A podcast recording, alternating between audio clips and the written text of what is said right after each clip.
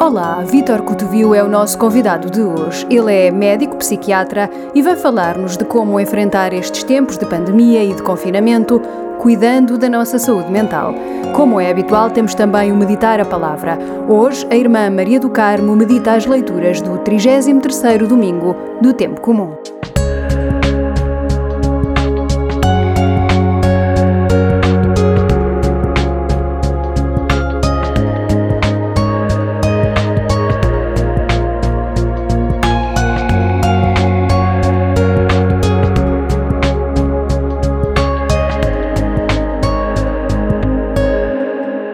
Diz-nos o Papa Francisco: não parece viável um percurso educativo para acolher os seres frágeis que nos rodeiam e que às vezes são molestos e inoportunos, quando não se dá proteção a um embrião humano, ainda que a sua chegada seja causa de incômodos e dificuldades.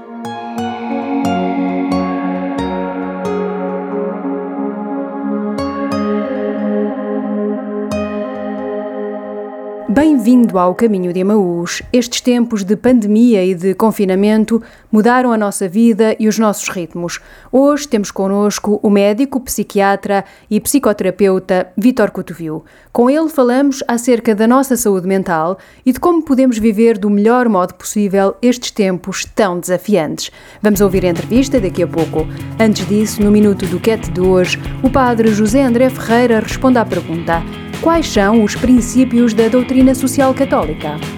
São quatro os princípios fundamentais da doutrina social da Igreja: dignidade da pessoa humana, bem comum, subsidiariedade e solidariedade. Dignidade da pessoa humana, porque fomos criados à imagem e semelhança de Deus, essa é a nossa dignidade bem comum, teremos que retomar aquilo que diz a Gaudium et Spes no Concílio Vaticano II.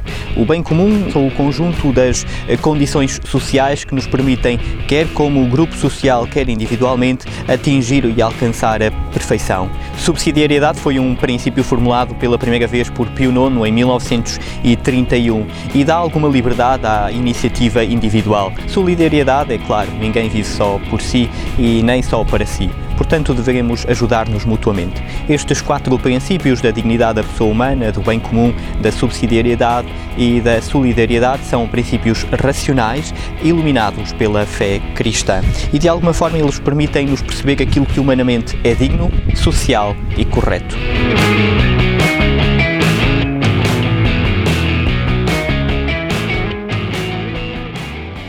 Revista Família Cristã. Todos os meses saiba como vai o mundo Leia sobre educação, sociedade e igreja, os temas mais atuais, sempre numa perspectiva cristã. Dicas para proteger o ambiente, para viver melhor e para crescer em família e na fé. Visite-nos em www.familiacrista.pt. Família Cristã, a revista para toda a família.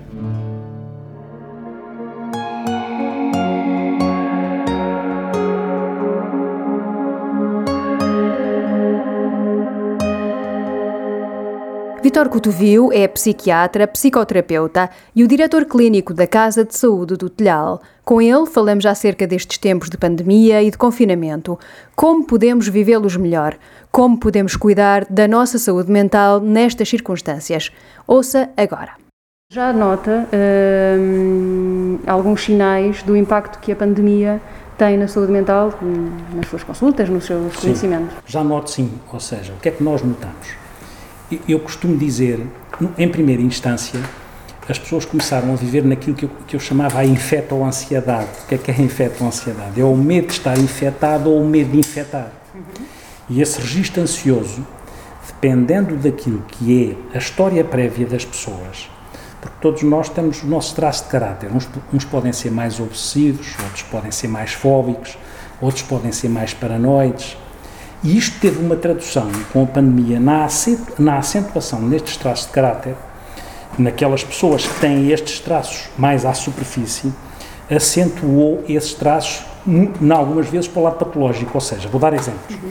Uma pessoa que pode ter naturalmente, eh, que seja mais obsessiva, que tenha uma patologia obsessiva e que pode ter tendência a verificar mais as coisas ou fazer mais lavagens, Com este quadro, as pessoas com perturbações obsessivo-compulsivas acentuaram muito o quadro, porque têm uma angústia enorme ligada a tal infeto ou ansiedade, que faz com que reforcem as medidas de segurança e as medidas de proteção, para além daquilo que às vezes é razoável, porque já não lavam três vezes, lavam sete, oito, nove vezes, e acham que mesmo assim as coisas podem não, não estar bem lavadas. Quem diz as suas mãos, diz as compras, diz os sapatos, todos nós podemos estar a fazer essas coisas dentro das medidas no conceito de adaptabilidade e no conceito da razoabilidade, mas estas pessoas fazem isso de uma forma que é uma forma desproporcionada e com sofrimento.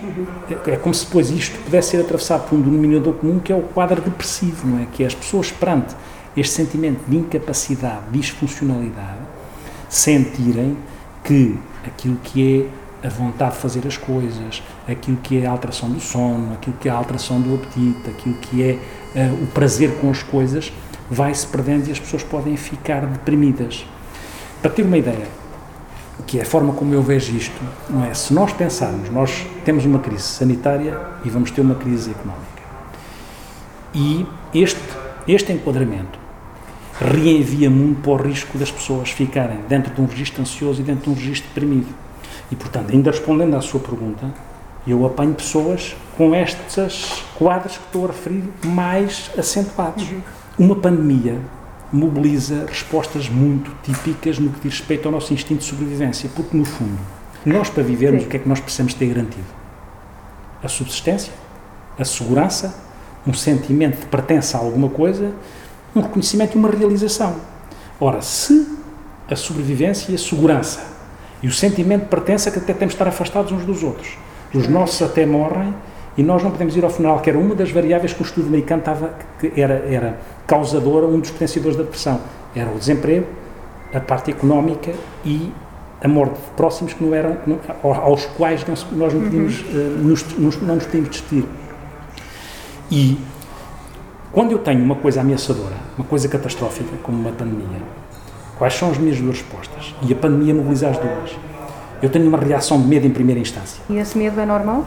Esse medo é perfeitamente é normal. normal é? Estamos a falar de sentimentos normais. Uhum. As, pessoas só, as, as coisas só são patológicas quando se transformam em status. Uhum.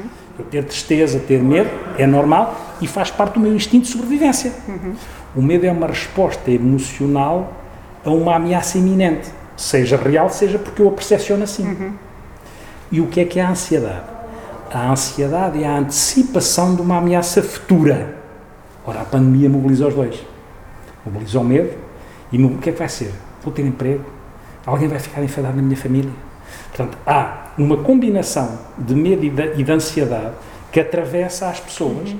que algumas podem conseguir lidar de uma forma mais madura e outras, eventualmente, podem ter mais dificuldade e ficarem enquistadas numa, numa patologia.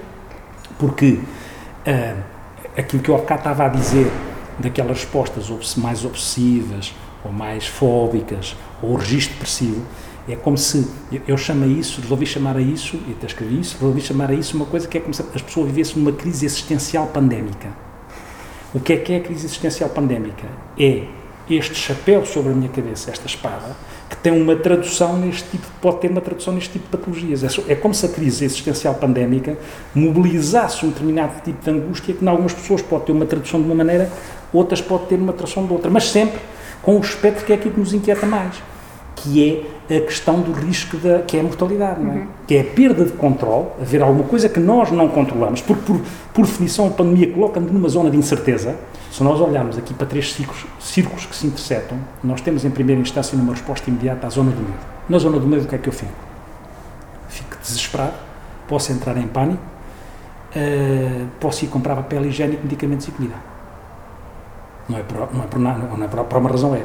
Quando eu saio da zona do medo e consigo sair eu entro para uma zona de aprendizagem daquilo que é a gestão desta aflição, aí pode começar a mobilizar-se aquilo que é a minha resiliência, por exemplo, como sabe, sou diretor clínico de um hospital psiquiátrico. É espantoso como é que 450 doentes psiquiátricos conseguem aceitar regras de segurança, terem que ficar confinados, não poderem conviver uns com os outros para garantir clusters entre unidades e não haver risco, é completamente surpreendente. Mete-nos numa postura de humildade em relação àquilo que é. Doentes com patologia psiquiátrica grave dão-nos lições de resiliência. Eu não sabia. E, portanto, é uma coisa espantosa uhum. o que nós aprendemos com os outros. Isso é a zona da aprendizagem. Para eu estar na zona da aprendizagem, eu tenho que sair da zona do medo. Da zona do medo, eu só quero é sobreviver. Não consigo aprender. Não consigo aprender porque estou tão dominado pela inquietação. Eu quero é papel higiênico, medicamentos e alimentação. Parece uma caricatura, mas é verdade. Uhum. Foi assim que se passou. Sim. Quando eu entro na zona da aprendizagem, eu consigo treinar a minha coragem, o meu compromisso, a minha responsabilidade, a minha empatia, pôr-me no lugar do outro, e eu já estou mais disponível se eu entrar na zona da aprendizagem, até chegar a uma zona que é uma zona de crescimento e de maturidade. Nessa zona, eu até já estou com a minha capacidade solidária de partilha pode estar muito acionada. Coisas que as famílias possam fazer nesta fase para bons hábitos de saúde mental? Há coisas que são coisas até muito básicas, mas que nesta altura ainda fazem mais sentido, porque a gente às vezes não valoriza coisas que parecem muito prosaicas que são muito importantes para a saúde mental. Aquilo que é a nossa interação com os outros é fundamental. A nossa partilha com os outros, temos os, os meios digitais têm muitas coisas chatas, as tecnologias digitais têm muitas coisas boas. É uma ótima altura para aproveitar as coisas boas das tecnologias digitais. É uma ótima altura. O que se pede não é tanto isolamento social, como se diz na palavra, é isolamento físico. Social é outra coisa, porque é importante as pessoas manterem, de alguma forma, a relação nas condições atuais, mas manterem a relação, porque nós somos seres em relação e a relação é saúde mental. E isso é fundamental garantir. É fundamental garantir que as pessoas não se descalibrem na forma como se alimentam. De repente estão em casa, estavam confinadas, era igual, já às tantas já estavam a jantar, às não sei o quê, já estavam. Calma, é? E depois tiveram a trabalhar remotamente. Cuidado com trabalhar remotamente, mas ter um tempo para trabalhar, porque remotamente é uma coisa boa e pode ser uma coisa má, porque as empresas podem começar a abusar também do que é que é trabalhar remotamente. E, portanto, há todo eu posso, eu tenho uma faca e com a faca eu utilizo um bocadinho de pão para partilhar consigo, mas também posso utilizar a faca para lhe espetar no peito. E, portanto, não é a tecnologia digital que está em causa, é o uso que eu faço dela. Uhum. E, portanto, e neste momento é um momento ótimo para isso. Exercício físico é medicamento. Houve pessoas que se senti, conseguiram gerir bem os confinamentos e isto tudo. Quais eram? Aquelas que se conseguiam autodisciplinar, autorregular de forma a não se descalibrar em relação aos seus cotidianos, mesmo estando em casa mantinham uma hora de se levantar, focavam-se no trabalho, liam, escolhiam uma série que iam vendo, não ficavam em pasmacer a olhar para a série, conseguiam calibrar, pegavam as aplicações e faziam um bocadinho de exercício físico em casa porque não podiam ir ao ginásio, mas com aquelas que mantinham a sua saúde mental, aquelas pessoas, foram as que não se desregularam. Uhum. As pessoas que se autorregularam, não é? conseguiam estar equilibradas. As que desregularam os seus ritmos para além das aflições que tinham, e em cima das aflições desregularam-se, eram aquelas, desregularam só porque na partilha, na, na, interação com os outros, na forma como eh, conseguiam não calibrar o tempo de lazer com o tempo de trabalho. Portanto, todas estas coisas, se, se, se perdeu a noção, as pessoas descalibraram-se porquê? Porque se num outro contexto isso já não é bom, é muito pior quando eu me desorganizo, ainda por cima tenho o espectro de uma coisa negativa em cima de mim. Não é só desorganizar-me, é desorganizar-me com um espectro sempre negativo. E, e, quando eu me organizo, apesar do espectro negativo estar sobre mim, eh, isso, é, isso funciona como uma defesa, uhum. funciona como um escudo. As pessoas conseguiram ter esse escudo, que disseram, mantiveram a saúde mental. E isto para responder à sua pergunta, as pessoas, até porque o que vem aí pode pedir novamente, de uma forma cuidadosa, sensata, prudente, aquilo que são fazer o melhor possível as coisas.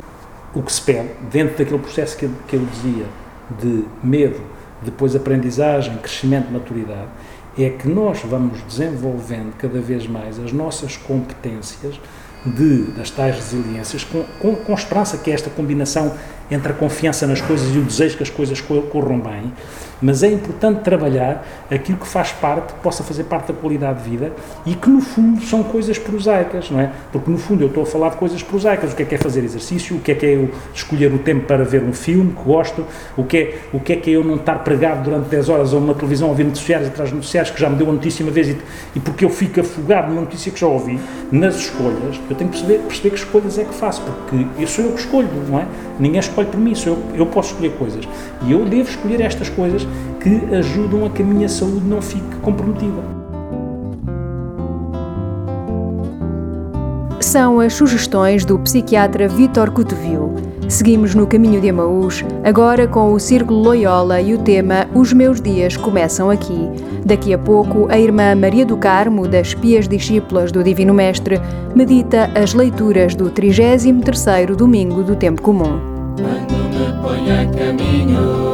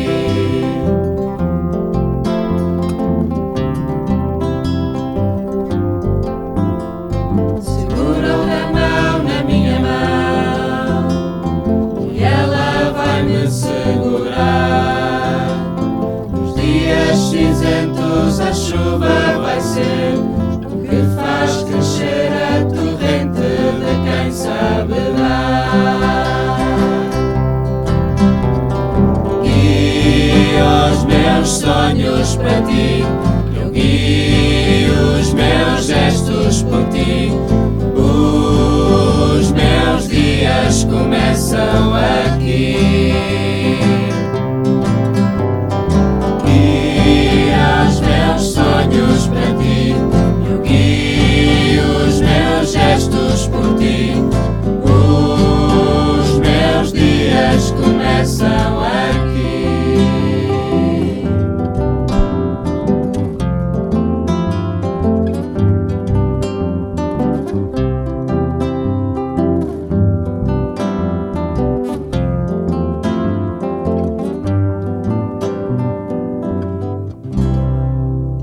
encíclica Laudato Si diz o Papa Francisco: Hoje não podemos deixar de reconhecer que uma verdadeira abordagem ecológica sempre se torna uma abordagem social, que deve integrar a justiça nos debates sobre o meio ambiente, para ouvir tanto o grito da terra como o grito dos pobres.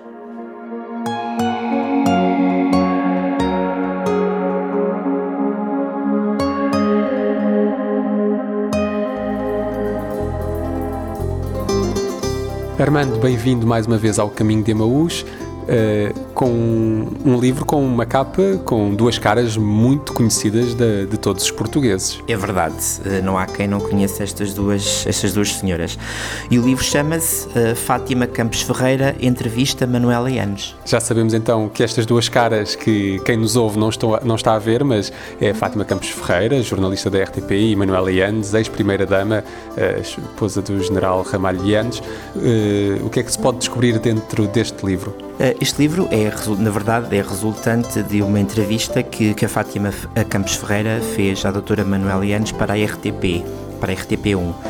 Entretanto, como sabemos, o tempo, o tempo dos programas na televisão são muito condensados e eh, não foi, não foi eh, publicada toda a entrevista. E para que não se perdesse realmente a riqueza, a riqueza de vida e de experiência da doutora Manuela Yanes, em boa hora a Paulos Editora resolveu editar na íntegra a, a entrevista que a Fátima Campos Ferreira fez à doutora Manuela Yanes. E para além disso, para além da entrevista, que é uma entrevista de vida, não é? De, de, Manuel Leandro já, tem, já fez 80 anos, a entrevista foi por ocasião dos 80 anos, não é? Eh, Tem também uma parte de imagem. Trata-se de um, realmente de um percurso fotográfico eh, dos vários acontecimentos mais importantes da vida da doutora Manuela Yanes e que, na verdade, acompanha depois o relato do, do texto da, da entrevista. É, portanto, uma excelente eh, memória de uma senhora que, a quem Portugal eh, tanto reconhece, tanto bem que fez, seja como Primeira-Dama, seja também como Presidente do IAC, do Instituto de Apoio à Criança. Quem quiser conhecer melhor então esta figura importante, onde é que se pode dirigir e conhecer este, este, este livro? Convém também salientar que a doutora Manuela Enes é realmente a fundadora do Instituto de Apoio à Criança e que parte das receitas da venda deste livro reverte precisamente para a ajuda das crianças carenciadas. Realmente um, um ideal e uma luta que a doutora Manuela Enes tem tido ao longo de toda a sua vida. Então poderá conhecer o livro e, sobretudo, adquiri-lo nas nossas livrarias de Lisboa, uh, Fundão, Porto, Fátima, Ponta Delgada ou em qualquer outra livraria perto de si. Poderá também encomendá-lo através do telefone para o nosso serviço de apoio ao cliente. Basta ligar o número 219 488 874 ou então também poderá entrar no site da Paulos Editora e na loja online poderá fazer a sua encomenda. São muitas as formas de descobrir uh, este livro uh, e de o ter perto de si. Muito obrigado por esta apresentação do livro Fátima Campos Ferreira e entrevista Manuela Yandes. Esperamos por mais novidades para a semana. Votos de boa leitura para todos e até para a semana.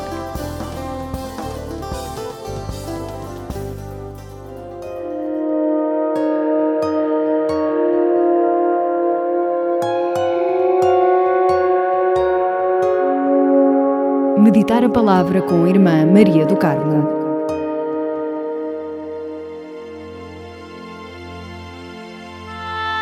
Hoje vamos meditar a palavra do 33º domingo do tempo comum. Estamos a caminho da conclusão deste ano litúrgico, onde tivemos a possibilidade de acompanhar e ser acompanhados pela pedagogia de Jesus Mestre, que nos falou de diversas maneiras ao nosso coração.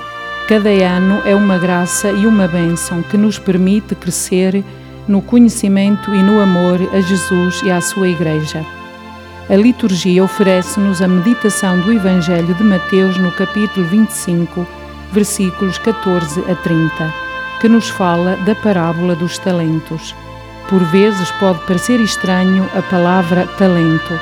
O que é isso? O talento é um dom, é algo que está inscrito na pessoa de modo natural. Não é a pessoa que o consegue adquirir, nem comprando, nem esforçando-se por tê-lo é-lhe dado por Deus gratuitamente. O que é pedido à pessoa é que o descubra e o ponha a render em benefício dos outros. O Evangelho narra a história de um homem que, ao partir para fora, chamou os servos e confiou-lhes os seus bens.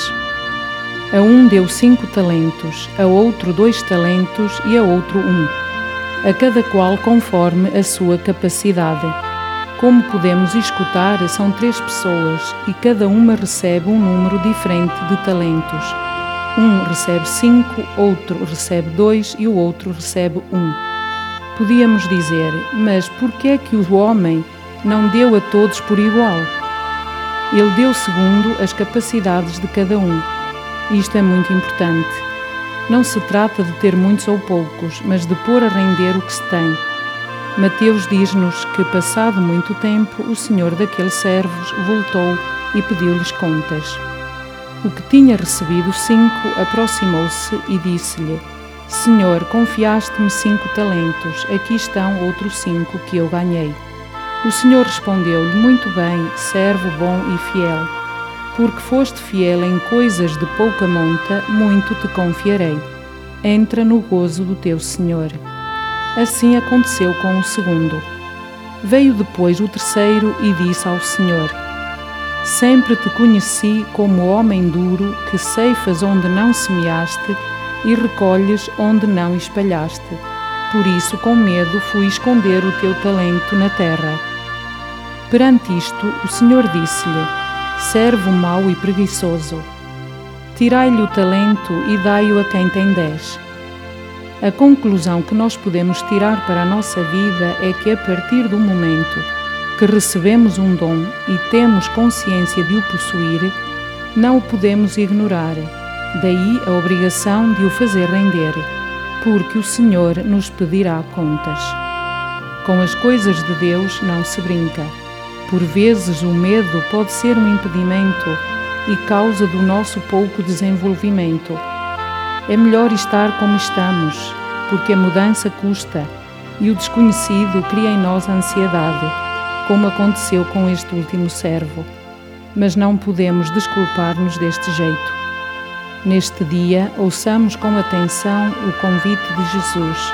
Não tenhamos medo de pôr à disposição dos outros, da nossa família, da nossa comunidade paroquial, os dons que recebemos, pois na verdade eles não são nossos.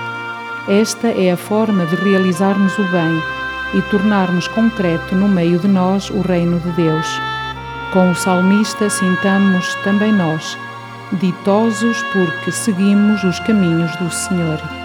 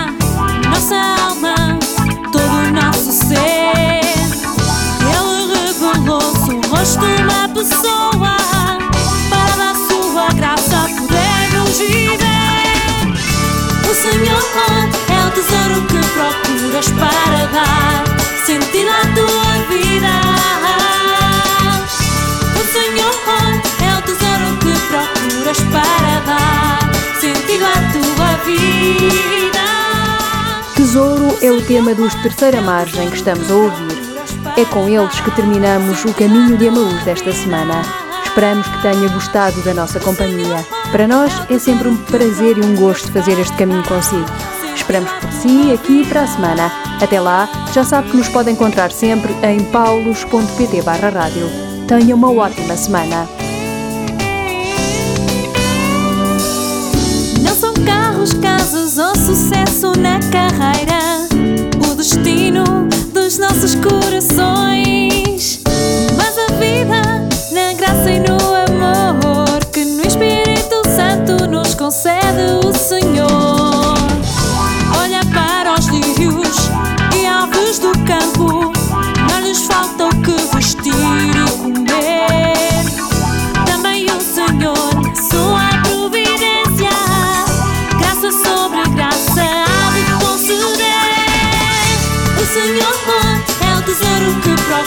para dar sentido à tua vida. O Senhor é o tesouro que procuras para dar sentido à tua vida. O Senhor é o tesouro que procuras para dar.